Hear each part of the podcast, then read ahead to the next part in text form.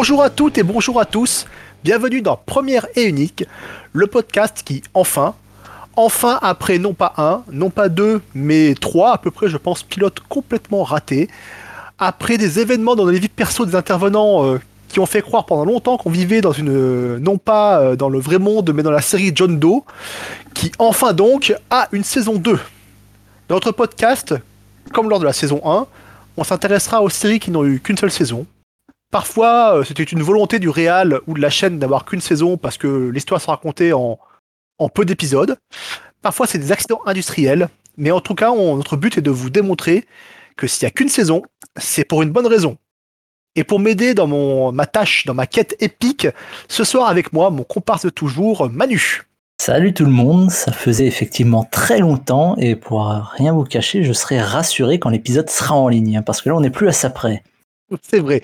Et première petite surprise de la, saison, nous ne sommes plus tous les deux en solo, euh, enfin en solo, non, en duo, excuse-moi. Nous avons un troisième comparse euh, avec nous. Euh, il sera l'atout cheveux de l'émission, je pense. Et il s'appelle Timmy. Bonjour à tous, voilà donc je suis Timmy, petit nouveau, je rejoins le, casting du podcast et donc donc voilà après après les avoir après les avoir écoutés, je passe de, l'autre côté de l'autre côté du miroir et puis voilà j'espère être bien accueilli par par mes deux comparses. Ouais, fais gaffe, c'est pas parce que t'es là que tu vas rester. bon, En plus, en vrai, il faut dire une chose, c'est que son Timmy n'est pas son prénom évidemment, mais il porte un prénom euh, qui est déjà porté par l'un des deux intervenants, quoi. Mais euh, on vous laisse deviner lequel, parce que parfois, je pense qu'on va riper euh, Manu ou moi, qu'on va l'appeler par son vrai prénom. Donc on a dit Timmy sera beaucoup plus simple. Donc, bah oui, les mecs, comme a dit Manu, trois pilotes ratés. Je pense qu'aucune série n'a survécu à ça, même pas Game of Thrones. Donc, en espérant que ce soir ça se passe bien. Parce que je compte même pas les, les foirages d'enregistrement aussi. Hein. Non, mais ça, ça, se passera bien. Je, suis avec vous, je serai votre, votre porte-bonheur. Oui, alors attends, parce que moi je remarque que ça a commencé à foirer à partir du moment où tu as rejoint l'équipe. Tu vois? Coïncidence, je ne pense pas. Série. À partir du moment où tu as confondu la série de ce soir avec la série du prochain épisode. Et les gens verront que, honnêtement, il y avait un point commun. Mais c'est quand même dur de se tromper. Quand même très dur de se tromper. oh, pour moi, c'était oui, oui, oui. Bah, je, je, je, m'étais, je, m'étais centré sur, euh, sur effectivement euh, une personne. Euh, je, je m'étais, je m'étais, je m'étais centré sur une des actrices, effectivement. Mais oui, bon, au bout d'un moment, je me suis rendu compte qu'il n'y avait pas d'espace. Ça, manquait d'espace et de vaisseaux spatiaux. Et, même, pas de Renault, même, pas de Renault, même pas de Renault Espace, vu que ça se passe aux États-Unis. Donc en plus, très mauvaise blague, on, la coupera, on la coupera au montage. Non, non. Ce soir, non, non, non, non, non, non. Ce soir, ce soir, ce soir, on est là pour parler d'une série importante. On est là pour parler de Nathan Fillon dans des pantalons beaucoup trop moulants, je trouve personnellement. On est là pour parler de cowboy, de western et d'espace. Ce soir, on parle, vous l'aurez compris, de Firefly. Firefly, est une série américaine de 2002, diffusée entre septembre 2002 et décembre 2002, où dedans, entre autres, il y a Nathan Fillon, Gina Torres, Summer Glow, Ron Glass et euh, Adam Badwin, un des frères Badwin, mais comme on disait en off, ils sont absolument partout dans, dans le cinéma ou les séries américaines. Une série de 14 épisodes d'une durée de 45 minutes chacun environ, et une seule et unique saison. Mm. Donc les gars, c'est vrai que effectivement, bon, on va pas faire un peu les, les novices, les novices là-dedans. Euh, ça fait un moment qu'on voulait faire. Moi, je voulais faire Firefly. C'est une série qu'on nous a demandé, ceux qui ont commenté notre podcast. Merci d'ailleurs, merci beaucoup à vous. Euh, preuve qu'on vous écoute. Ben, vous avez dit pourquoi pas Firefly? Quelles attentes, Manu, tu avais toi par rapport à Firefly? Est-ce que tu avais déjà vu cette série? Alors, Est-ce que tu la connaissais? Quelles sont tes attentes par quelles étaient tes attentes par rapport à ça? Ouais, moi je la connaissais, mais euh, je l'avais jamais matée. J'étais passé un petit peu à côté de la hype à l'époque. Enfin, je l'avais, je l'avais pas regardé le jeu à l'époque où il était diffusé. Par contre, on m'en, on, m'en parlait beaucoup et on continue de m'en parler beaucoup. Enfin, je sais qu'il y a des potes euh, qui me tannaient absolument pour que je la mate en me disant mais c'est une série culte, il faut absolument que tu la regardes, tu vas adorer. Et, euh, et je l'ai regardée. Et oui, voilà, je l'ai regardé et euh, bon, on en parlera plus tard. toi, et toi, Ben euh, Timmy, tu vois, ça commence déjà. ça change de prénom, change de prénom, tu vois, change de prénom. Je sais, les démarches sont en cours, mais, euh, mais bon, c'est difficile, on n'arrête pas de me confondre avec toi, donc bon. Mais donc, bah oui, pour, ma part, alors, Euh, je, je, je, connaissais cette série euh, avant, ça faisait un moment que je la connaissais. Euh bah à partir du moment en fait où j'ai commencé à, à fréquenter les milieux geeks, enfin dès, dès que j'ai commencé à devenir geek, ce n'est pas tant moi qui l'ai découverte, mais comme, comme pour Manu, effectivement, c'est surtout des gens qui m'en ont parlé en me disant cette série est trop bien, il, faut, il faut la regarder, et même j'y voyais souvent des, il y a souvent des références qui étaient faites à cette série dans d'autres séries, euh, dans d'autres, euh, voilà, dans d'autres, dans d'autres domaines, enfin dans, plein de choses. C'est vrai que c'est une vraie, c'est une vraie blague, notamment dans Big Bang Theory. Ouais. Voilà, on n'en parle pas ici. Il y a comme une douze saisons, on peut pas vraiment en parler ici. Euh, il y a des vannes sur Firefly qui sont dans le passé où ils disent Firefly, une série qui va durer longtemps. Ils font même des vannes là-dessus dans Big Bang Theory, qui est la série, je pense, geek la plus mainstream euh, qui, existe, qui existe en, vrai. Je, je, crois même que dans Castle, il y fait référence à un moment. Donc, oui, euh, oui, il y a même un, un épisode de Castle euh, c'est où c'est Halloween en fait, et puis bah du coup pour se déguiser, pour se déguiser pour Halloween, le, le bah, Castle qui, qui, est, qui est joué par Nathan Fillon se déguise en cowboy de l'espace, donc il a le alors, je crois pas qu'il ait exactement le costume de, voilà, de la série, mais euh, ça, ça s'y rapproche énormément. Hein, son, mm, mm, mm, son, son manteau brun, ça. je, pense que tu as, je pense que vous avez dit tous les deux la, la chose un peu, un peu importante, si on peut dire, c'est que moi-même, c'est un peu pareil. C'est une série, on peut pas passer à côté quand on est un, geek, un nerd, enfin ce qu'on veut, peu importe comment on appelle ça. C'est une série, euh, un peu une série mythique qui a rejoint, euh, même dépassé pour certains Star Wars ou Star Trek dans le dans le rang en fait un peu cinéma-série, euh, qui est dans le panthéon. C'est l'une des séries préférées des gens. On va elle est très bien notée. Hein, c'est un truc de fou. C'est, elle a une aura absolument incroyable. c'est c'est vrai que encore aujourd'hui, bah, elle se tape la réputation d'être l'une des meilleures séries qui jamais existé, malgré le fait qu'elle ait qu'une saison et que 14 épisodes. Et euh, beaucoup de gens, beaucoup de gens ont parlé, euh, nombreux à avoir demandé cette série-là, euh, dire pourquoi vous parlez pas de ça. J'avais un peu expliqué à un copain, je dis bah c'est compliqué, c'est une série compliquée à traiter. Et moi j'ai toujours, en fait j'avais toujours peur quand on parle beaucoup d'un truc, quand on te vante beaucoup un truc, mais j'avais peur de trouver ça nul. Parce qu'en fait, c'est un peu cette réaction de te dire, on me l'a beaucoup trop vendu, bah en fait c'est bien, mais c'est pas aussi bien que ce qu'on m'avait vendu. C'est voilà, c'était un peu ma peur au début, moi, c'était par rapport à cette série-là. Vraiment, j'avais peur de me dire, euh, ouais, ok, c'est bien, mais euh, mais voilà quoi, c'est pas c'est pas foufou. Donc c'est vrai que c'est un peu ça parce que oui, la, série euh, bah, date de 2002 et et alors des vaisseaux spatiaux, voilà, c'est les, vaisseaux et des cowboys dans l'espace en 2000 on regarde ça 20 ans plus tard, littéralement, euh, qu'est-ce que ça donne? Je, vois déjà, je vois déjà un petit débordement euh, du conducteur. Cette saison, on respecte le conducteur, messieurs. Cette saison, on respecte les choses dans l'ordre, s'il vous plaît. Donc, pour commencer, voilà, Timmy, l'histoire.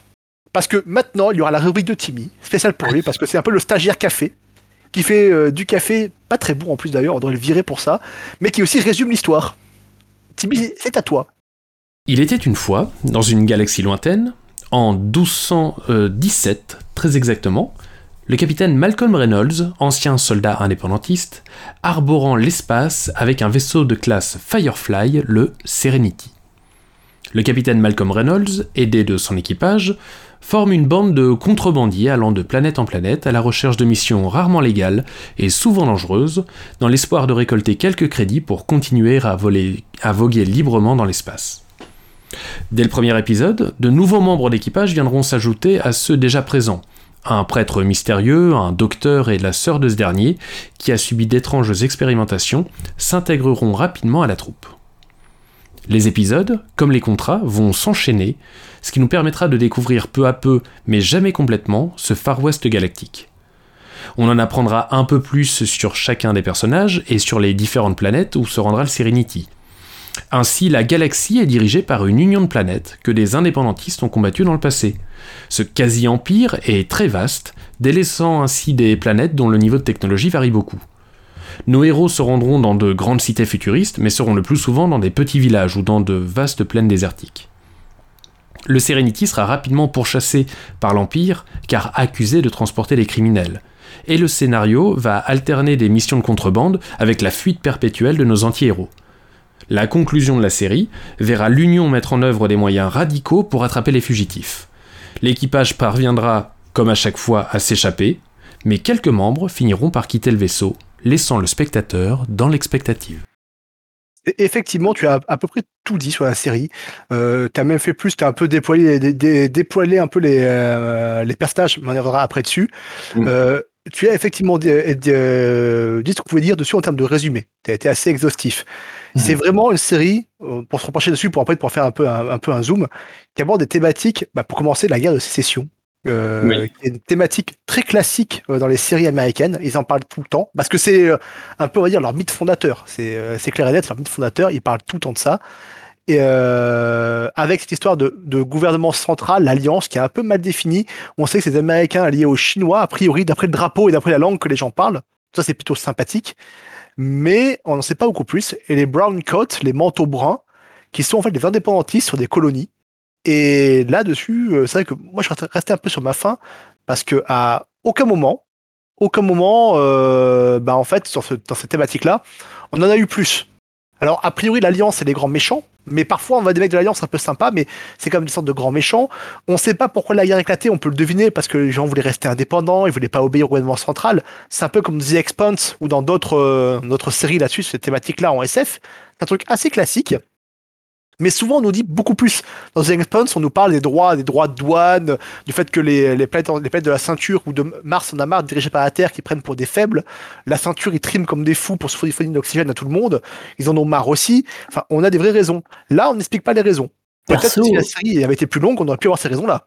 Oui, oui, moi perso, tu vois, j'ai trouvé ça très désagréable pour euh, suivre la série finalement, parce que comme tu le dis, on a, on a aucun contexte qui est balancé derrière, on nous plonge en. Euh, bah déjà l'intro, c'est vraiment une guerre comme ça, comme tu dis, une espèce de guerre civile entre euh, deux factions de l'humanité, mais euh, tu sais pas pourquoi ils se battent, tu sais pas depuis combien de temps ils se battent, tu sais même pas si tu es censé en soutenir un plus que l'autre ou euh, est-ce qu'il y a les méchants et les gentils de façon très manichéenne ou est-ce que c'est un peu plus ambigu et qu'ils ont chacun leur raison, tu vois, de, de faire ce qu'ils font. Et t'es plongé là-dedans sans aucune autre forme d'explication et tu- au début tu te dis c'est pas grave, c'est l'intro, on va me l'expliquer après d'épisode en épisode.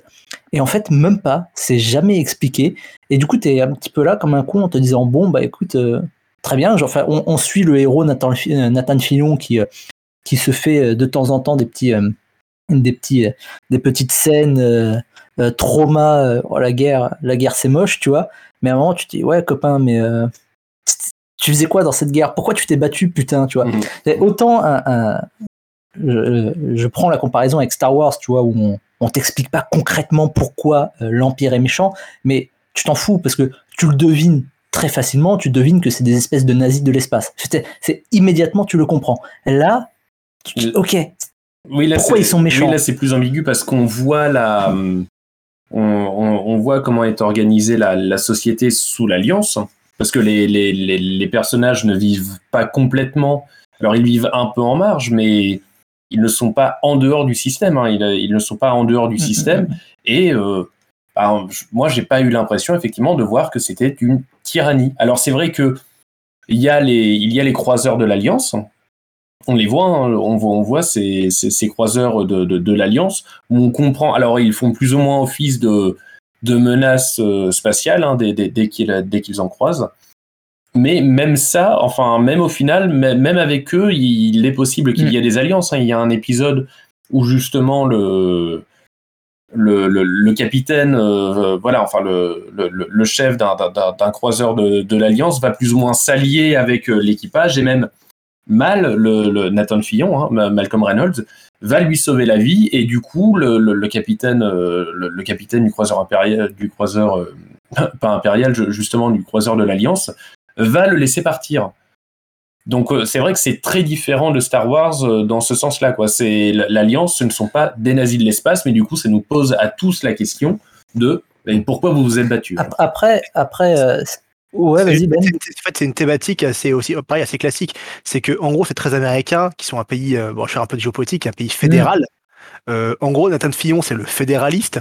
Il est pour l'indé- l'indépendance et, et contre l'État, l'État, l'État, euh, l'État, central qui est forcément un, un méchant vampire qui fait n'importe quoi.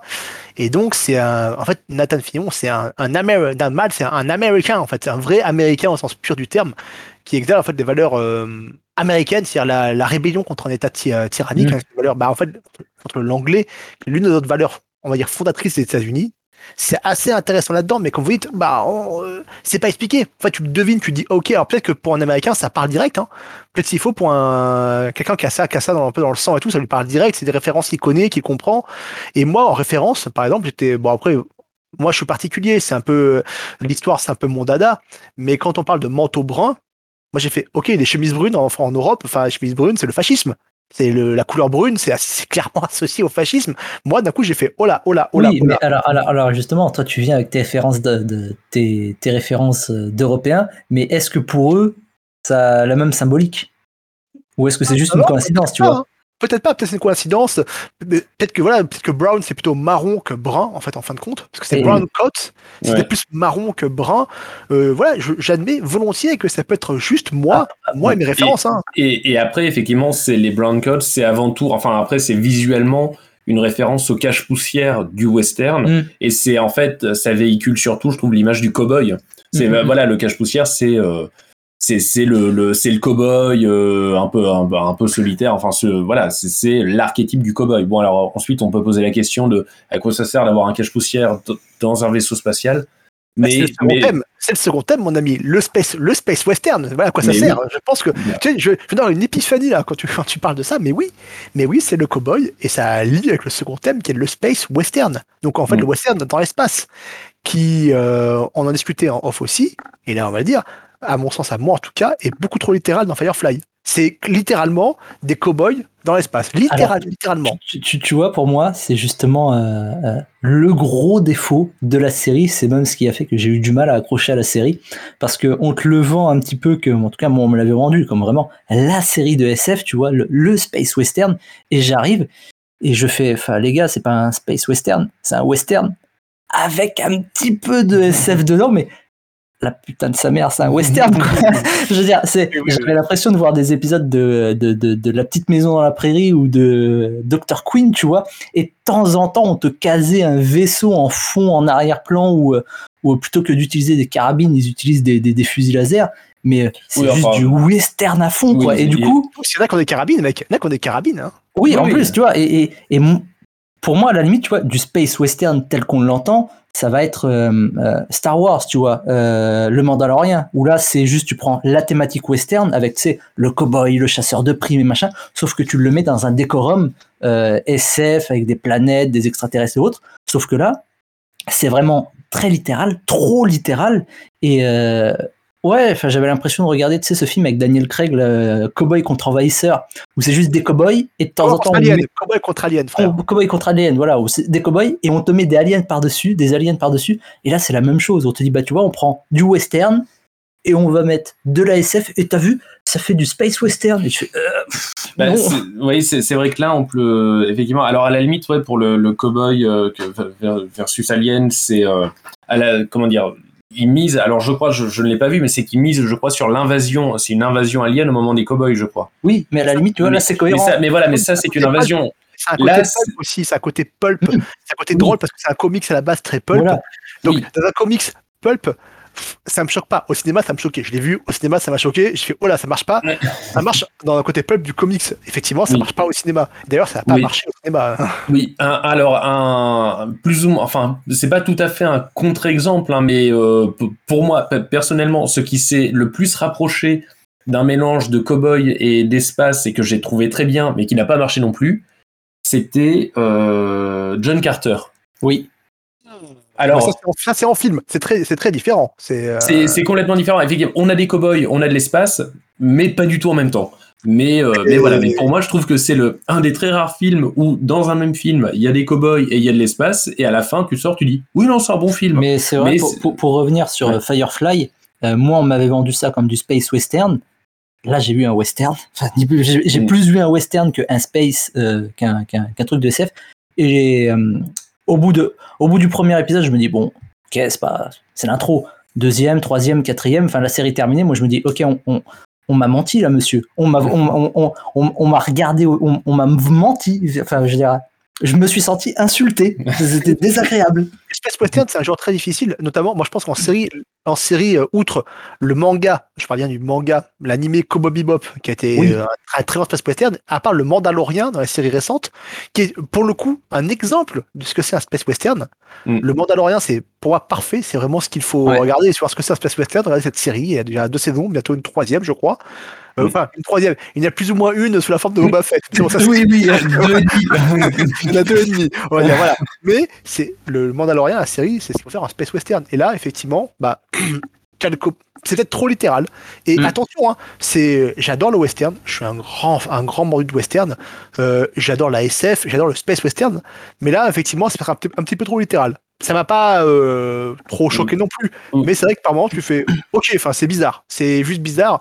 C'est où euh, les mecs qui sont sur des motos un peu comme le Mandalorien ou des, euh, des chevaux mécaniques et dans ce cas peut-être peut-être pourquoi pas enfin peut-être plus cool mais quand t'as les chevaux à côté des vaisseaux spatiaux moi j'avoue que par moment j'ai fait euh, Ouais, Ouais, pour, moi, pour, moi, ouais, pour enfin- moi, ça manquait un peu euh, de space dans le western, quoi. Oui, c'est c'est ça. Bah, autant effectivement, The, en fait, The Mandalorian a repris les codes du western et les a appliqués dans un univers euh, purement euh, de science-fiction.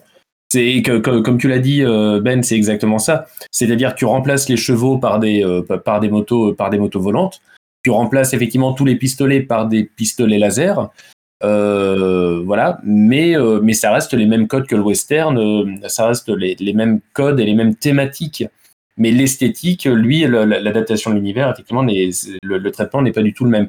Euh, Firefly, oui, c'est très littéralement euh, des cow-boys. Et donc, c'est quoi des cow-boys? C'est des caches-poussières, euh, c'est euh, c'est des caches-poussières, c'est des revolvers, c'est des chevaux. Il y a plein de chevaux. Trop de chevaux. Il y a, il y a trop de chevaux. Putain, moi, je viens voir un truc avec des vaisseaux spatiaux et je me retrouve avec des calèches. J'ai pas compris. J'ai pas compris. là je pense que tu touches du doigt le, le truc vraiment toucher du doigt le truc c'est que euh, là où un Mandalorien ou un Cowboy Bebop le manga avait repris en fait les thématiques d'un western la façon de tourner les plans en fait Mm. les, les duels la musique l'ambiance d'un Mhm. western Firefly, ils ont repris les codes, ils ont repris aussi un peu toutes ces thématiques, attention, mais ils ont Oui. repris les codes visuels du western. C'est qu'ils n'ont pas, ils ont pas cherché, c'est vraiment des combats dans l'espace, ils ont pris ces codes visuels.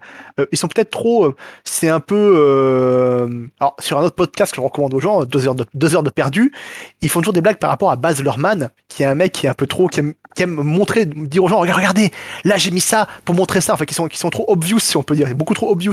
Bah, c'est peut-être un peu ça, peut-être un peu un reproche, je préfère à Joss Whedon là-dessus.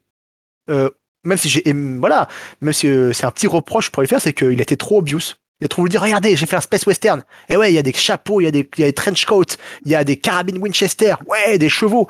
Euh, oui, le Mandalorian, ils font pas ça. Pourtant, ils ont fait un vrai western. Mm. C'est- Oui, c'est c'est ça exactement. Oui, c'est euh, Space Western. Je vais vous montrer des cow-boys et je vais vous montrer de l'espace, mais il n'y a pas de mélange entre les deux. Et c'est vrai que bah, du coup, ça, ça, ça fait, ça fait un peu bizarre. Mais après, en même temps, comment dire, euh, c'est c'est complètement l'esthétique. Enfin, c'est voulu aussi par euh, par les créateurs. Enfin, là, on, parle de chevaux depuis tout à l'heure. Euh, je repense au générique, euh, le, générique d'ouverture. Le générique d'ouverture se conclut sur un vaisseau spatial au-dessus de justement du, bah, de chevaux euh, au galop. Ouais, mais tu vois, pour moi, ça, c'est justement euh, euh, significatif, enfin, c'est euh, très parlant sur la problématique euh, Space Western, enfin, la façon dont ils abordent le Space Western. C'est comme tu dis, c'est que tu as, les chevaux d'un côté et tu as le vaisseau au-dessus, mais à aucun moment, tu as une espèce de fusion entre les deux, en fait. Ouais. Tu as vraiment une scission et, bah, comme tu dis, ça se voit dès le générique. Ouais, mais justement, alors là, c'est, je, je viens de penser, alors c'est c'est, c'est une interprétation, euh, et ça me vient là, et vous, vous, vous, vous me direz ce, ce que vous en pensez. Vous pourrez dire que c'était absolument nul, mais est-ce que c'est pas, euh, est-ce que cette, euh, ce rapprochement entre les deux qui nous fait, qui nous fait bizarre, hein, on va trouver que c'est pas cohérent et que même esthétiquement, voilà, ça- ça- en, termes d'esthétique de cohérence, ça nous fait bizarre. Est-ce que c'est pas aussi justement euh, la, la transcription de ce qui se passait à l'époque du western? Parce que au moment, à l'époque des cowboys, Mhm. il y avait justement cette confrontation avec un progrès galopant, les chemins de fer qui traversaient le, tous les États-Unis et qui allaient, bah voilà, ils pouvaient traverser le continent extrêmement vite. Et à côté de ça, il y avait encore des cowboys euh, qui étaient, Oui. voilà, euh, qui, qui étaient à cheval. Est-ce que ce, ce décalage, en fait, euh, ce décalage énorme n'est pas la représentation du décalage qui existait déjà à l'époque des westerns et qui, bah, du coup, en fait, c'est la même chose mais en exagéré? Alors, je que crois. c'est- C'est un peu parce qu'en fait on voit euh, moi qui suis un gros lecteur de Corto Maltese, notamment Mm. dans, dans Tango, c'est au début du XXe siècle, et Corto Maltese, c'est de la 1920 et quelques, et il fréquente des mecs, euh, genre Billy the Kid, en fait, je sais plus quel, quel, quel, quel hors-la-loi américain célèbre il fréquente, mais il fréquente des mecs, c'était des cow-boys hors-la-loi dans les années 20, 1920, là où le monde a complètement changé. Effectivement, ça peut... euh, oui, c'est pas... euh, je trouve ça pas... c'est pas si Ouais, pour, pour- moi, c'est- c'est euh, effectivement au détriment de l'univers, c'est peut-être euh, c'est que ça s'inscrit, je pense complètement, mais du coup dans le western. Alors après, ça, ça n'annule pas les, les critiques qu'on avait pu faire avant parce que nous on trouve que c'est pas forcément, c'est pas très cohérent quoi. Ça, ça manque de cohérence. Alors- euh, visuelle et du coup de cohérence au niveau de l'univers. Mais je pense que c'est plus pour retranscrire l'état d'esprit du western, c'est-à-dire que voilà, le western c'est des solitaires, euh, voilà, hein, c'est des, c'est des cow-boys solitaires euh, isolés face à un progrès qui, qui les dépasse et ils doivent vivre à côté et ils vivent à côté de ce progrès, mais ils n'en sont pas pour autant euh, adaptés quoi. Alors, alors je, je trouve ta réflexion très intéressante et non, ce n'est pas n'importe quoi. C'est très intéressant, C'est mais bon, ils vont me garder, ça veut dire qu'ils vont me garder. mais mais euh, je pense que là pour le coup, tu as juste été un chouïa plus intelligent que les scénaristes parce que à mon avis, ils ont pas du tout pensé à ça parce que si c'était le cas, tu aurais par exemple euh, ça serait le cœur de certains épisodes, tu vois, on verrait Nathan Fillion, enfin je veux dire les les mecs, ils- ils vivent dans un vaisseau spatial, ils utilisent la technologie. euh, ce sont des pilleurs, tu vois, des, ils, ils pillent euh, les vaisseaux. Oui, ils ont des Euh, combinaisons spatiales, des pour, aller, spatiales. pour aller piller dans Ils- l'espace. Ils, ils se euh, comportent absolument pas comme des gens réfractaires au progrès, à la technologie. Enfin, le- la, la- la technologie fait partie intégrante de leur univers. Et, euh, et pour moi, il y a enfin, ce côté un petit peu la technologie, le progrès d'un côté et euh, le vrai cowboy de l'autre. Euh, elle n'existe pas cette thématique dans la série. C'est juste, nous qui surinterprétons et qui essayons de trouver des, des, des, des excuses aux scénaristes Oui, qui ont été un peu paresseux. C'est oui. tout. Je- Voilà. Euh, L'esthétique a un sens qu'on peut- Tu on, di- on dirait, tu cet, euh, cet étudiant en, en littérature qui fait, la- alors la porte est bleue, c'est sans doute que l'écrivain à ce moment-là devrait être dépressif et machin, et puis t'as l'écrivain à côté qui fait non gros, la porte est bleue, parce qu'elle était bleue au moment où je l'ai écrit, quoi. et pour plus, moi c'est ça. En, en plus, je pense, euh, je pense qu'en en vrai, euh, malheureusement, Manu a, Manu a raison, je pense, euh, par rapport à Timmy, parce que ça fait pas une transition parfaite pour, pour les personnages. Euh, quand on prend les personnages de Firefly, ils sont Mm. tous sont très sympathiques, mais ils sont tous euh, très euh, qu'on dit archétypaux. C'est-à-dire qu'ils Oui. sont pas, ils sont pas définis par beaucoup, par beaucoup de choses. Et donc je pense pas que les gens soient que la réflexion, le vaisseau par rapport à l'image du progrès galopant, enfin on peut se tromper, parce que quand on voit les personnages qui sont tous bien, hein, moi je trouve très sympa. En vrai, euh, c'est des persos quasiment de jeux de rôle. Ceux ceux qui font le jeu de rôle sur table verront de quoi je parle. Il y a le le capitaine euh, Malcolm Reynolds, je vais pas Nathan Fillon, c'est l'archétype même du chaotique, ce qu'on appelle le chaotique bon. C'est-à-dire que c'est un mec qui est foncièrement bon, foncièrement gentil, qui fera toujours le bien. Euh, parfois, il va enfreindre la loi pour faire le bien, mais c'est un mec gentil au fond, au, au fond de lui. C'est un archétype, c'est l'archétype vraiment de, quasiment du rôdeur un petit peu euh, dans, dans, dans, dans, et, et- et Na- les fois, il Nathan fait Filon, mal. Na- Nathan Filon, on va se mettre d'accord, c'est Han Solo, voilà, c'est tout, il faut le dire. oui. C'est, Han Solo avec, un po- avec le même pantalon moulant. C'est clairement Han Solo, c'est clairement ça. Et les rares fois, c'est un peu comme, il a même défaut que Han Solo, parce que les rares fois, tu le vois qu'il va essayer de faire de enfreindre la loi pour faire un truc mal, t'es vraiment pour se foutre plein, la- plein les poches, bah, le perso finit par faire une pirouette et en fin de compte, ça devient un truc bien. Et, et Oui, comme Han Solo. Comme Han Solo, comme, comme Han Solo qui est un criminel, un criminel de ouf, qui ne fait jamais rien de délictueux en fait, quasiment, à part lutter contre les mé- le, le méchant empire, quoi, en fait, en vrai. Oui, c'est et même même les, les, les personnages qui, qui tuent sont euh, foncièrement méchants. Euh, Pour, Mm. Han So- pour Han Solo, en tout cas, hein, le Grido, voilà, le père qu'il tue froidement. Il, euh, Grido, il le tue froidement, mais bah, c'est un méchant. C'est complètement un méchant. Donc euh, voilà, c'est effectivement c'est le même type de personnage. Alors il y a les autres personnages qui bah, qui sont des types voire même des archétypes. Gina Torres, donc qui joue euh, Zoé, qui elle est le fidèle bras droit, euh, le, le, fidèle, le fidèle bras droit musclé, euh, voilà, qui, suit euh, son capitaine et qui a une foi quasi inébranlable euh, envers lui. On a le pilote. C'est pas, une- c'est pas une foi, c'est tu vois, c'est vraiment, c'est euh, c'est plus que la foi à ce niveau-là. Enfin, c'est presque une religion par rapport à son capitaine. Hein. Ah oui, oui, oui, oui. Mais euh, ça ne l'empêche pas d'avoir un mari, qui est justement le pilote. Euh, et le, le- alors le, le mari qui est joué par euh, Alan Tudyk, hein, qui, qui est un acteur, j'allais dire avec un fort capital sympathie, mais je- bon, en fait c'est ce qu'on va dire de tous les, alors des personnages autant que les acteurs en fait. Hein. L'intégralité du casting a un capital sympathie. Enfin, je l'ai trouvé avait un très fort capital sympathie. On peut peut-être être énervé par euh, la, jeune fille bah, qu- qu'ils vont euh, vont héberger. Alors je, euh, voilà, j'ai retrouvé son prénom River. River, la, jeune fille qui, vont qu'ils vont héberger, qui est bon voilà, comme elle a été le sujet d'expérience, c'est vraiment le elle, c'est l'archétype justement de la jeune. euh, Ça me fait un peu penser à Elfenlight, enfin le, manga Elfenlight, c'est-à-dire c'est la jeune, la jeune fille avec des pouvoirs incroyables, mais complètement désorientée, complètement euh, voilà. C'est enfin c'est vraiment mais c'est un archétype. Donc on parlait d'Alan Tudyk qui était le mari de.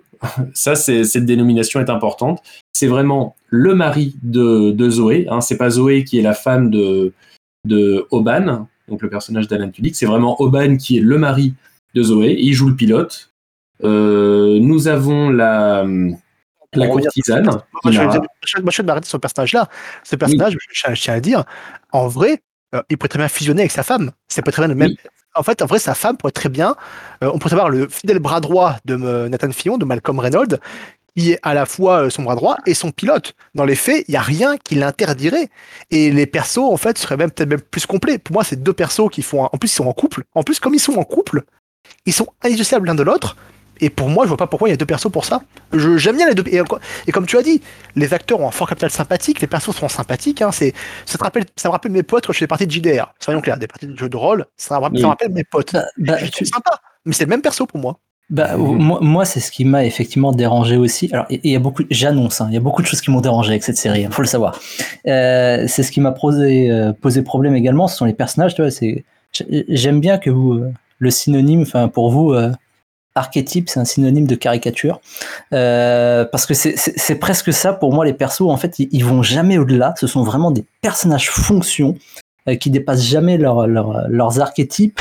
Et euh, enfin, dès, le premier épisode, tu vois, tu, tu- Oui, les le cadre, sont- est, le cadre est posé voilà, dès le ils- premier ils- ils épisode. sont on posés, tu te dis- exactement. euh, tu oui. sais comment ils vont lui, comment ils vont évoluer, comment Oui. ils vont pas évoluer. Euh, même tu peux deviner leur background. Je pense au curé, enfin au oui, le, le prêtre le, qui, le- prêtre qui arrive, qui- derrière, là, voilà, le, prêtre qui arrive dans le- dans, dans l'équipage et qui fait, Hum, je suis un prêtre, mais j'en dis pas trop. mais je suis mystérieux. Mais je suis mystérieux et, Et je c'est- sais pas. Et tu fais, mec, c'est bon, il, est cramé ton background, on le connaît. C'est vrai que le problème, c'est que ce personnage qui est censé être mystérieux, mais en fait, son mystère est un archétype. Mais- Donc du coup, euh, mais, mais c'est- le problème avec tous les autres persos. Je, je Oui. veux dire, la, la, la, la prostituée euh, a. la courtisane, la parce que c'est, il faut, il faut la- quand même dire que c'est une des fonctions qui est socialement les plus élevées dans la société. la de- courtisane qui, de- euh, avec, euh, avec Nathan Filon, qui joue le rôle de Je t'aime moi non plus. Oui. Euh, la, euh, la nana euh, qui a subi des expériences et du coup qui est un petit peu autiste et qui a des pouvoirs magiques avec son frère qui ferait, euh,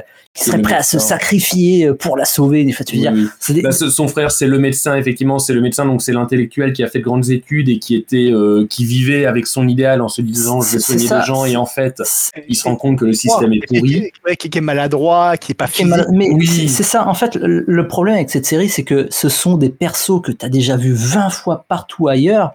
Et alors, est-ce que c'est un problème Est-ce que c'est un problème parce que euh, bah, nous, on découvre la série sur le tard et du coup, comme cette série a été tellement influente, euh, toutes les autres séries du même genre se sont un peu inspirées de ces persos Ou est-ce que ces personnages étaient déjà, étaient déjà euh, caricaturaux à l'époque de sa diffusion Ça, je sais pas. Mais euh, c'est vrai que moi, en la regardant sur le tard 20 ans après, ben, j'ai l'impression déjà de l'avoir vu 20 fois cette série partout en fait. J'ai un Alors- problème le background, j'ai avec le background de la de la comment dire, ah pas la j'ai la cuistot mais pas du tout la cuistot de la mécano. Euh, parce que en fait il la présente toute la série tu la vois comme étant une fille euh, un peu évanescente un peu un peu folle un peu folle dingue pas folle dingue Oui, excentrique. euh, accent- un peu excentrique qui connaît pas grand chose voilà elle est- tombe sous le charme du médecin mais elle connaît pas grand chose aux hommes elle demande des conseils je pense, à la à la courtisane. Et en fait quand on voit par contre comment elle est arrivée dans l'équipage Oui. c'est littéralement en couchant avec l'ancien mécano. On dit, mais, mais C'est pas raccord du tout. c'est pas, c'est pas un raccord du tout, du tout, du tout. C'est vrai qu'on lui donne une bizarre. candeur, euh, on lui donne une candeur enfantine euh, dès, dès le début et ça se poursuit au fil des épisodes. Alors une candeur enfantine, mais ça en fait pas. Enfin, c'est une, une mécanicienne de, de génie, euh, voilà, profondément attachée au capitaine. Voilà, c'est, elle a toutes ses qualités, mais c'est vrai que quand on a, quand on a l'épisode, quand, on a un épisode flashback, on a, il y a- il y a- voilà, même si la série ne fait qu'une seule saison, on a, enfin non, c'est pas vraiment un épisode flashback parce que ça, ce qui est montré n'a- n'avait jamais été montré avant, mais c'est le, le recrutement, le- l'achat du vaisseau, donc l'achat du, du Firefly, ainsi que le, et, euh, et le recrutement des, des membres de, de, de l'équipage. Euh, on voit effectivement, oui, c'est vrai que son personnage, ça casse un peu tout parce que, bah oui, euh, elle, euh, ouais, elle couchait, elle couchait avec le, le futur ancien mécano. euh. C'est, et c'est pas forcément, c'est vrai que c'est pas forcément cohérent avec. euh, La façon dont elle est introduite. Quoi. Ouais, c'est c'est c'est ça. Mais il y a alors il y a un autre personnage qui je trouve et c'est le seul personnage qui bénéficie d'une profonde enfin d'une certaine profondeur qui lui donne justement qui donne un certain intérêt et euh, et même une certaine ambiguïté. C'est paradoxalement le personnage le plus bête de l'équipage, le plus euh, bas du front. C'est euh, Jane Cobb, donc euh, c'est le, le flingueur, hein, c'est le porte-flingue de, de l'équipage. Il est euh, bête, il est, oui, c'est sa principale caractéristique. Il est, il musclé, bête. et Il, voilà. est, il, est vani- il est vaniteux, il est radin, il est, euh, il est Oui, et tous les défauts, Oui. ce mec. C'est c'est vrai qu'il a, voilà, c'est, c'est, il concentre, euh, oui, il doit concentrer tous les défauts parce qu'aucun, aucun des autres personnages n'a, je crois, de réels défauts en fait. hein. Les, tous les autres personnes, oui, non, ils n'ont, pas. ce, ce mec, Jen Cobb, en fait, en vrai, euh, dans une partie JDR, je, moi, je sais que je vous l'ai déjà dit vous off, c'était un peu ce, ce pote qui te fait marrer. Alors oui, oui, tu vois, toutes ces réactions, on te fout dans le, dans, dans, dans le goémon jusqu'au cou. Tu vas devoir, tu sais que tu vas toujours devoir euh, tout le temps, tout le temps, tout le temps euh, rattraper ses bêtises. Tu sais que tu vas toujours devoir passer derrière lui, mais en fait, il te fait marrer. Et ça file un capital sympathie à ce mec fortement détestable, parce que c'est quand même une brute, c'est un Oui. idiot, c'est une brute. Il est, euh, je, il est- je pense que voilà, il a tous les défauts du monde. Comme je dis, l'autre pas défaut, lui, il a tous les défauts du monde, mais il te fait marrer. Moi, il me fait marrer. Tout du long, quand tu le voyais, tu disais, ah, putain, quel idiot, quel idiot, quel idiot. Jane, ah, il va essayer de dire quelque chose. Ouais, ouais, bon, c'est bon, bah, il a, il a essayé, il s'est fait rembarrer. Mais, mais par contre, voilà, je, je reviens sur ce que je dis et j'y tiens. C'est quand même, je trouve, le personnage le plus, paradoxalement, c'est le personnage le plus ambigu de l'équipage parce que, et c'est dit assez tôt euh, que lui, il est, il est intéressé par l'argent. S'il a rejoint l'équipage, c'est pour pouvoir gagner de l'argent. Et ça se confirme même au fil de la série parce que il démontre pas un réel attachement. euh, alors, oui, il y a- une bonne ambiance dans l'équipage. On sent que l'équipage est, uni, mais dès qu'il s'agit de, de, de traiter de la fidélité, euh, c'est vrai que lui, c'est pas, il, il est, il est pas fou amoureux du capitaine, comme peut l'être euh, Zoé, comme peut l'être euh, la, la, la mécanicienne. euh, c'est, mais c'est, je, se appeler Kate. je- enfin, oui. La, la mécanicienne, le- tout le reste de l'équipage suit aveuglément le capitaine, pas lui. Euh, lui, il est motivé par euh, l'argent principalement, euh, et au point même que ça pose problème dans certains épisodes. Ça, dans certains épisodes, de, des, ennemis, des adversaires, même, je crois qu'à un, moment, il travaille même pour, spoiler, mais il y a même un épisode où il va temporairement trahir l'équipage au profit de l'Alliance. hein. il va les, quasiment les livrer à l'Alliance pour de l'argent et pour pouvoir être tranquille. Enfin, il a même presque une motivation à quitter le groupe. Euh, et il la met presque en, il la met presque en application. Il, la met en, il la met quasiment en application. Il va presque même jusqu'au bout. Donc ça confère, je trouve, une ambiguïté à ce personnage. Et donc il y a cette dimension-là, hein, sa, fidélité qui n'est pas totale et le fait qu'il soit euh, bah, motivé par l'argent. Et voilà. Et il y a aussi un autre épisode où, euh, en fait, alors c'est un épisode qui est centré autour de lui. Euh, Et l'épisode la de la statue. statue. Oui. Mm. Franchement, La- franchement, c'est, je pense celui-là, c'est mon préféré. Je dis Mhm. objectivement, cet épisode, il est tellement drôle, il est tellement cool. J'ai adoré, j'ai tout aimé cet épisode de A à Z, je tiens à le dire. Il est vraiment, bah, s'il faut voir qu'un, faut voir celui-là. Et je, je l'ai trouvé extraordinaire cet épisode. Il est vraiment extraordinaire. C'est ça. euh, bah, c'est c'est un épisode. Alors, bah, de- du coup, euh, pour en faire un bref résumé, euh, pour, pour- pour en faire un mini résumé, mais voilà, le, le porte-flingue Jane Cobb, avec évidemment le reste de l'équipage, euh, vont sur une planète. Alors, je ne me rappelle plus exactement du, du motif, euh, je, du, du motif pour lequel ils, euh, ils, ils y vont. Je, je, je crois que c'est la courte. Je sais plus si c'est la courtisane qui y va pour quelque chose ou alors c'est pour y livrer. euh, Je crois que tu as embarqué une marchandise. Il me semble que tu embarqué une marchandise. Euh, peut-être bien, peut-être bien des, des bœufs ou un truc comme ça. Quoi. En fait, tu dois embarquer une marchandise ou livrer, ou livrer des médicaments. Enfin, il y a un truc comme ça. Quoi. Mm. Et donc, euh, oui, c'est oui, c'est des médicaments. C'est des médicaments qu'ils ont, euh, doivent livrer. Et en fait, sur cette planète, donc Jane, le, porte-flingue, était déjà allé avant pour un braquage. Mais le braquage c'était euh, mal passé et l'argent qu'il avait pu voler avec euh, avec son compère euh, avait été tombé en fait entre les mains de bah, d'une population bah, de c'était des ouvriers mais enfin des, gens totalement pauvres et ils le prennent du coup ces gens depuis l'ont pris pour leur bienfaiteur et voilà ils, ont vu en lui parce que ils ne l'ont même pas rencontré, ils l'ont entreaperçu et il a juste lâché involontairement son butin mais les habitants sont persuadés que c'est un Robin des Bois et que bah, du, coup il a fait ça pour leur donner de l'argent. Ils ont érigé une statue euh, en son nom et lorsqu'il revient, son identité finit par être découverte euh, et tout le monde l'acclame alors que lui bah, sait très bien, euh, il sait très bien ce qui s'est passé, mais pas les, pas les villageois. Et donc du coup, la situation est intéressante parce que bah, il se retrouve confronté à ça. Est-ce qu'il profite du succès, mais du coup en nourrissant le mensonge, ou est-ce qu'il leur dit la vérité?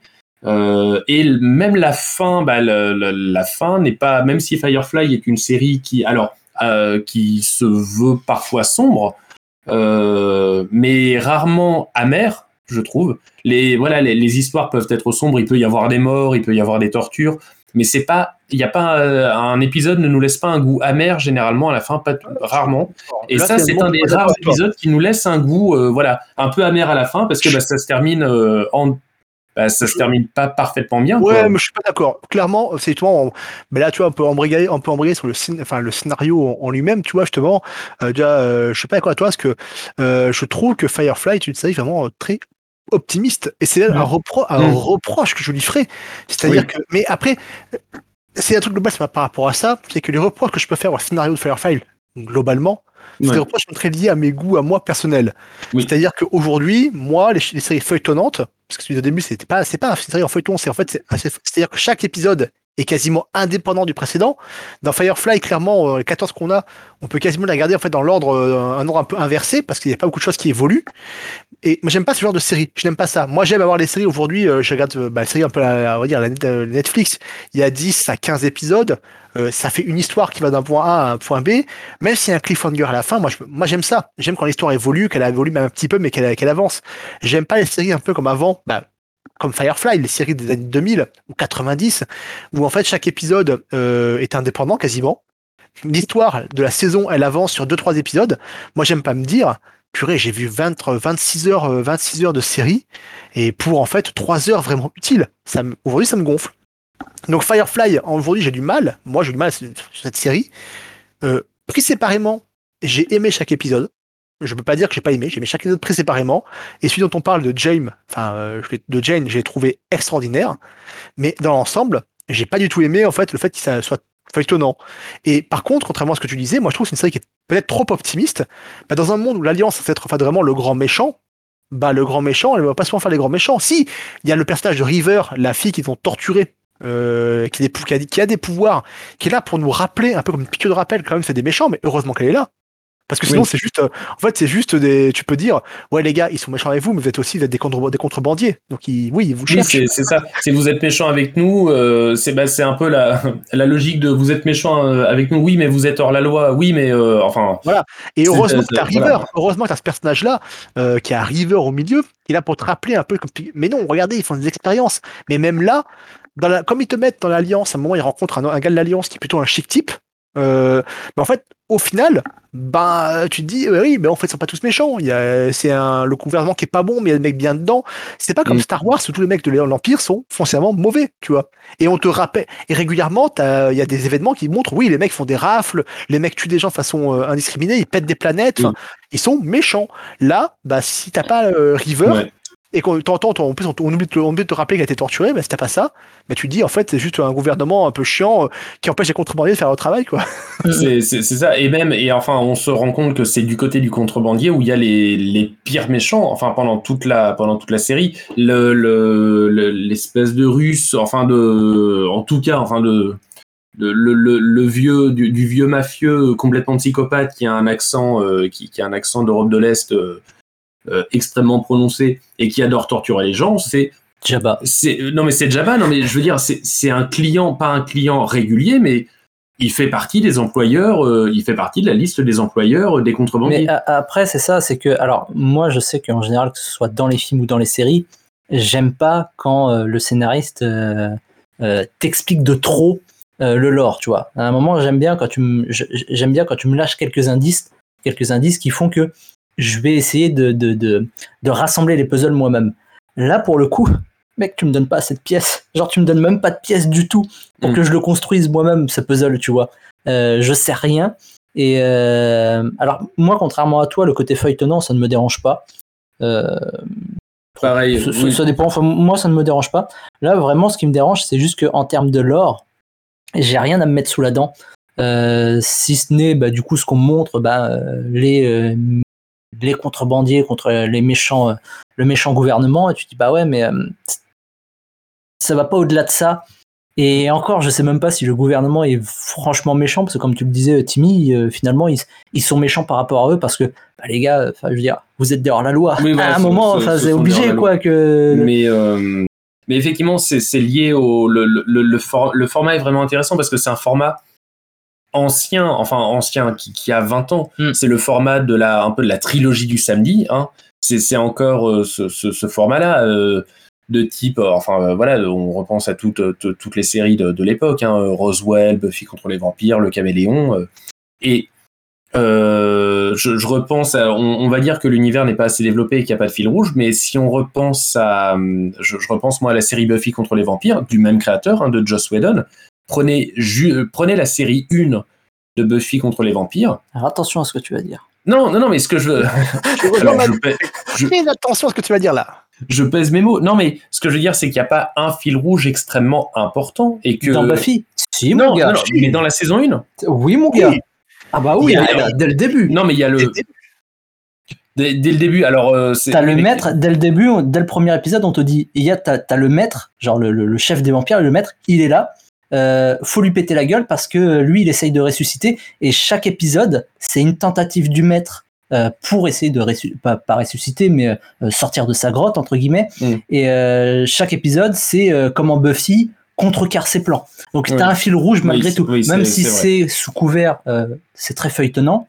Effectivement, c'est bah, c'est encore une fois, c'est à l'ancienne, tu vois, c'est pas comme comme les séries de maintenant où tu as un cliffhanger et qui te coupe, c'est très feuilletonnant, mais tu as malgré tout un fil rouge dès la première saison qui est très euh, présent. Oui, c'est vrai.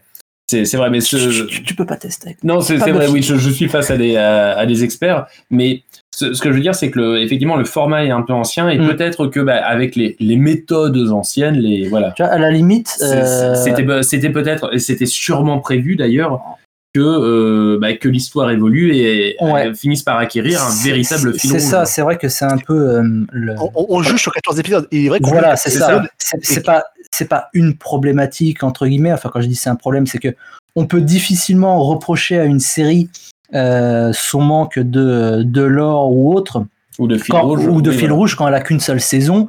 Et euh, Et on voit alors- enfin, de, alors- alors de- de qu'on- par- de on ne par connaît- le format avec justement euh, avec les personnages archétypaux, euh, les, les- l'enchaînement de, de, de missions, donc euh, voilà avec le. Non, mais c'est ça. Puis je veux dire, on ne connaît pas les plans des scénaristes et on ne sait pas si justement à partir de la saison 2, est-ce qu'ils avaient justement prévu de développer le lore. Tu vois, on Ouais. peut pas trop leur reprocher Bah, ça. Pour Et encore une fois, il y a 14 épisodes, il y en a peut-être Voilà. il y en a 22 ou 23 peut-être. hein. Donc Voilà, il manque, en il plus. manque, Oui, un- oui. il manque plus- quasiment la moitié de la série, il manque. hein. C'est ça. Il faut, il nous manque. On voit que pour Jane, ils ont fait un épisode centré sur lui, sur un épisode sur chaque personnage. Hum, hum, hum. Peut-être qu'on aurait appris plein de trucs après, qu'ils n'ont pas eu le temps. C'est Je une série suis qui a aussi, un petit budget. Euh, D'où l'utilisation vraiment euh, qui font du vaisseau tout le temps parce qu'ils ont construit le décor du vaisseau qui est très cool. Donc euh, ils ont utilisé à fond. Ils avaient vraiment un tout petit, un tout petit budget. Euh, peut-être trop ambitieuse par rapport à ce qu'ils voulaient faire.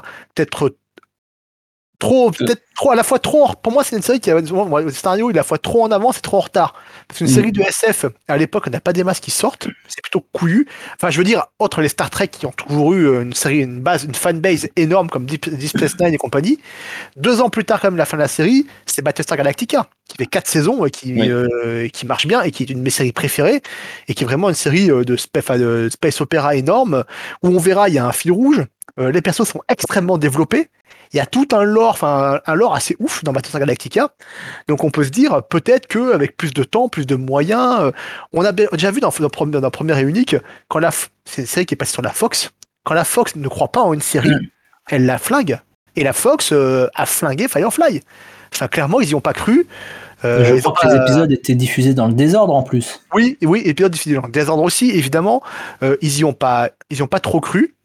Ils voulaient, Joss Whedon voulait qu'on diffuse les épi- les épisodes euh, en format écran large, mais c'est pas ce qu'a fait la Fox. Enfin bref, c'est, euh, il y a plein de plein d'explications. On l'a déjà vu quand une chaîne, quand un network ne croit pas en la série, Mm. la série se fait tuer. C'est, ils font tout pour qu'elle pour qu'elle ne passe pas. Euh, même si Whedon était auréolé encore de Buffy contre les vampires, je pense que juste cette série est 14 épisodes parce que Joss Whedon euh, a c'était Buffy contre les vampires quoi. C'est Mm. euh, et que c'est pour ça qu'il a eu euh, qu'il a eu autant de entre guillemets de de chance là où d'autres séries ont juste été flinguées et sont tombées dans l'oubli le plus total. Mm, effectivement. Et du coup, ça pose, euh, ça, pose la, la question de, de série culte. Euh, Firefly est une, est une série culte. euh, on l'a dit au début. C'est c'est vu. Enfin, c'est dès, dès que vous commencez à rentrer dans la pop culture. Euh, on vous parle de, de Firefly, il faut que vous ayez vu Firefly, hein, c'est ce qu'on a dit, euh, c'est ce qu'on a dit au début.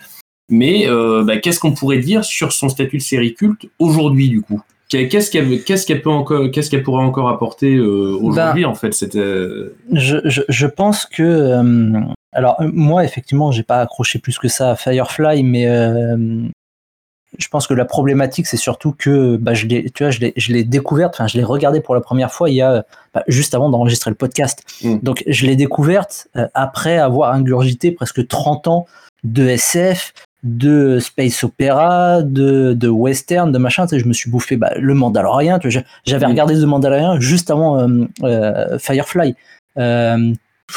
Bref, j'ai j'ai une grosse culture du coup geek, on va dire, et euh, une culture qui a elle-même été très largement inspirée justement par Firefly. ouais. Ce qui du coup a fait que lorsque j'ai découvert Firefly, bah, forcément j'avais déjà l'impression de l'avoir vu 20 ou 30 fois. Mais euh, à, mon, à mon avis, quand tu découvrais Firefly à l'époque de sa diffusion en 2002, je le rappelle quand même, ça, Mm. ça courait pas les rues ce genre de série en 2002. euh, si tu la découvres en 2002, euh, pour peu que tu sois ado ou, ou pas, je pense que ça a dû te marquer et effectivement, ça a dû construire énormément ta culture euh, geek. Et d'où le. Et puis en plus, comme ça s'est arrêté en cours de route, et quand ça s'arrête en cours de route, il y a toujours ce côté un petit peu frustrant, Oui, ce euh, côté euh, martyr, euh, voilà, oui, oui, inachevé oui, martyr, ouais. qui fait que euh, ça lui confère un statut culte. Mais c'est réellement, en fait, pour moi, c'est vraiment euh, une série culte dans tous les sens du terme.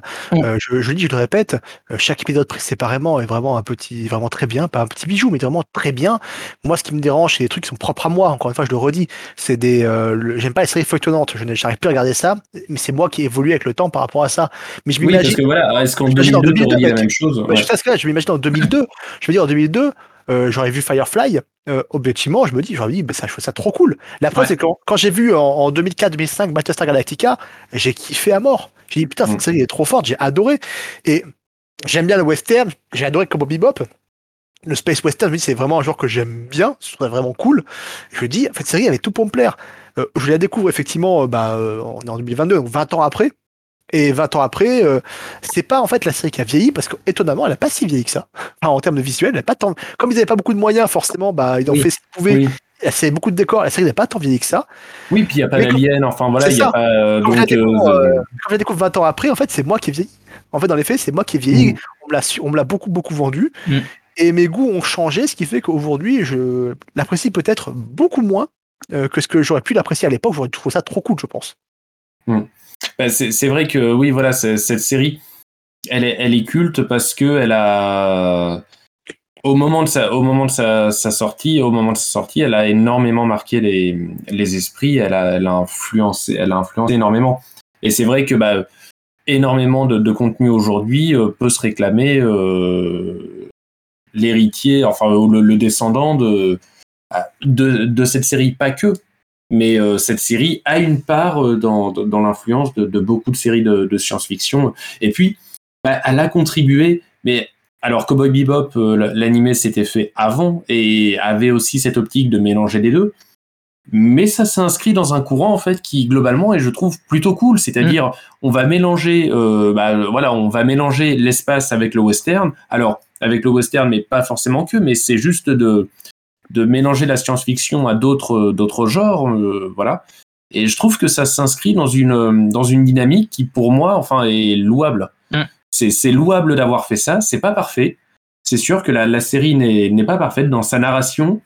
Euh, bah, qui est euh, voilà hein, qui, qui n'est pas suffisamment développée il lui manque des, des fils rouges elle est euh, trop optimiste euh, trop optimiste voire incohérente dans, dans, les, dans les factions, euh, voilà, dans, dans, les groupes euh, idéologiques qu'elle propose. Les personnages sont archétypaux. Alors, euh, du coup, ils n'en sont pas désagréables, mais voilà, encore une fois, bon, bah, c'est les archétypes. On se regarde un épisode en sachant que, bon, bah, le capitaine, il est un peu dur, mais en fait, il est gentil. Le bras droit, son bras droit est, fidèle, même si à un moment on croit qu'elle qu le trahit, en fait, elle reste à son service. Voilà, les personnages sont archétypaux.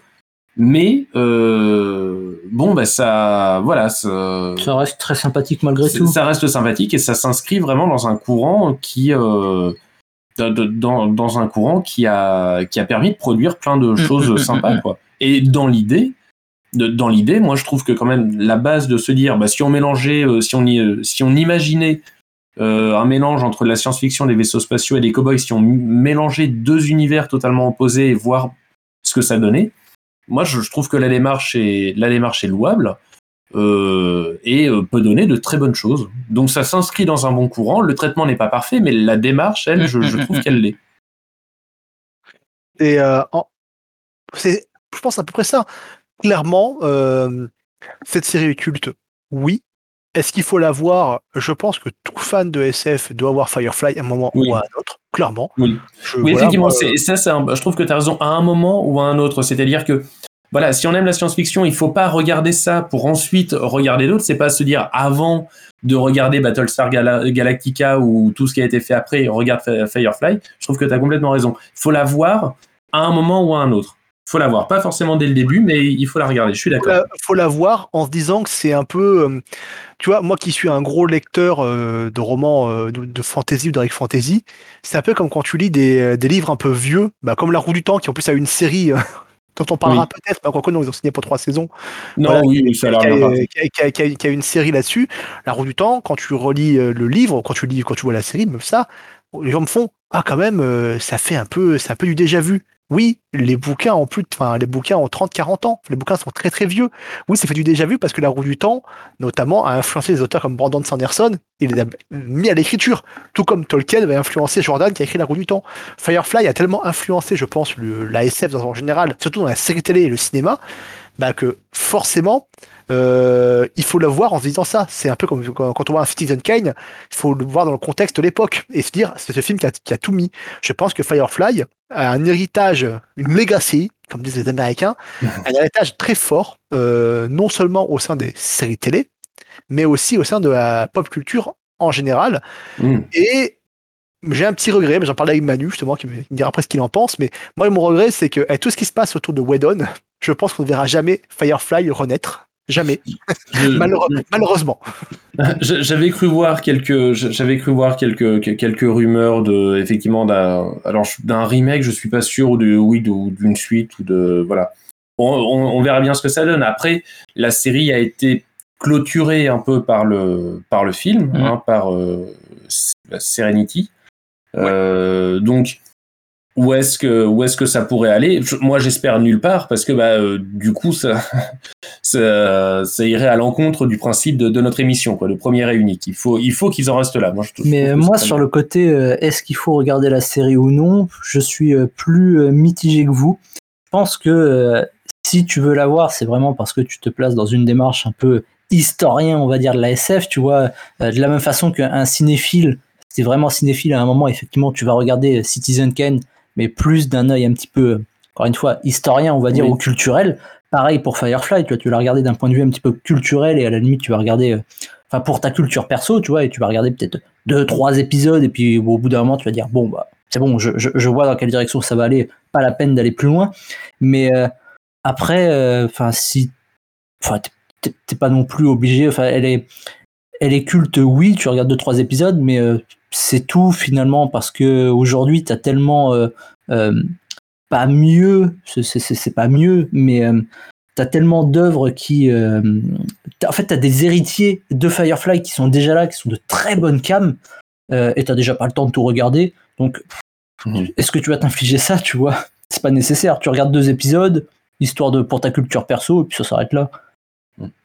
Bah après, ouais, c'est plus du goût de, de, de- vraiment voilà. de l'appréciation de, de chacun. C'est vrai que bah, je- moi, pour Firefly, effectivement, je, je te rejoins complètement sur le côté euh, histoire de, de la SF et de, du, du cinéma de, de, de SF. Euh, après, euh, bon, moi, il n'y a, il y a pas énormément de, de plans, de séquences, de dialogues qui m'est particulièrement marqué. En fait. Moi, tu vois, Là où dans d'autres, enfin, je, je reviens sur The Mandalorian. The Man- alors, le- leur matériau de base rendait plus facile les choses parce qu'ils viennent, enfin, c'est Star Oui, Wars, oui. donc euh, c'est beaucoup plus évocateur. euh, voilà, c'est beaucoup plus évocateur.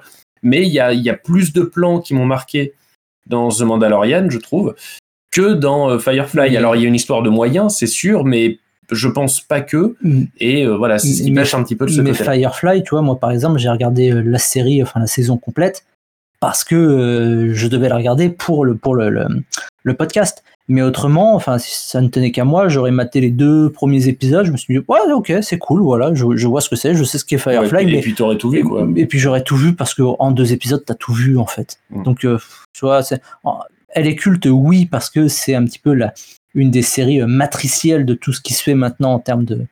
Enfin, matricielle et encore, c'est un grand mot. Mais en tout cas, elle a inspiré beaucoup, beaucoup de ce qui se fait maintenant. Mais il n'y a rien de. de- dans ce qu'elle dans ce qu'elle propose, en tout cas, il n'y a rien de franchement mémorable. Quoi.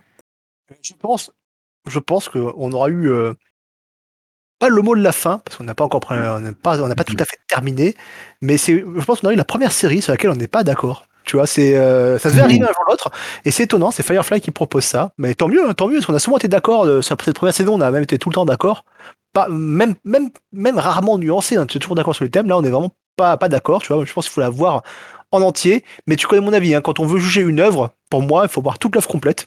Et Oui. après, tu peux la juger. C'est, je me suis infligé euh, de lire euh, une trilogie, euh, je dirais pas le nom, de livres qui a été adapté en série. Alors, c'est pas Seigneur du tout. hein, il y a une série de télé sur Sci-Fi. Je me suis infligé la lecture de ces bouquins avant de me dire c'était, j'ai jamais rien lu d'aussi nul. Mais bon. Donc, pour le coup, euh, vous avez entendu, en fait, euh, voilà, on est trois. euh, la vie de Timmy et le mien sont assez proches. Et regardez-la en entier, vous verrez, c'est bah, culte. La vie de Manu est plus nuancée. Donc c'est, oui, c'est culte, mais c'est pas forcément nécessaire de, regarder ton, son influence. Son influence a été, a été grande. Pour la prochaine fois, bah, pour la prochaine fois, il faut quand même commencer à en parler parce que oui, on va continuer à enregistrer de façon régulière maintenant. Euh, à part si d'autres euh, d'autres embrouilles arrivent. euh, là, j'allais dire, à part une guerre, voilà, il ne nous est rien arrivé. Donc voilà. Donc, euh, bref, je, je ne dirai plus ça parce qu'on on sait que maintenant on est surveillé par les méchants de John Doe. Donc voilà.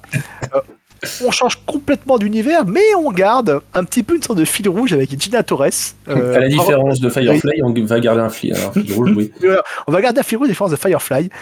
Et on va vous parler d'une série avec Gina Torres. Euh, Est-ce qu'on dit le nom maintenant? Je ne sais pas. Enfin, euh, Bah, on, peut, on peut le dire. On peut le dire. Enfin, les gens peuvent regarder après la série en attendant le, ce futur numéro. On va parler de Pearson. Euh, vous ne savez pas ce que c'est. Je pense que c'est normal. Mais en tout cas, nous, on l'a vu et on vous en parlera pour la prochaine fois. Donc, c'est l'heure de, après ces bons mots, de se quitter, de se laisser là. Donc, euh, merci à toutes et merci à tous. On est content de vous retrouver dans ce nouveau format. C'était première et unique. Et n'oubliez pas, s'il n'y a qu'une raison. Ah Je la refais. et n'oubliez pas, s'il n'y a qu'une saison, c'est qu'il y a une bonne raison. Merci à toutes et à tous. Merci à tous. Ciao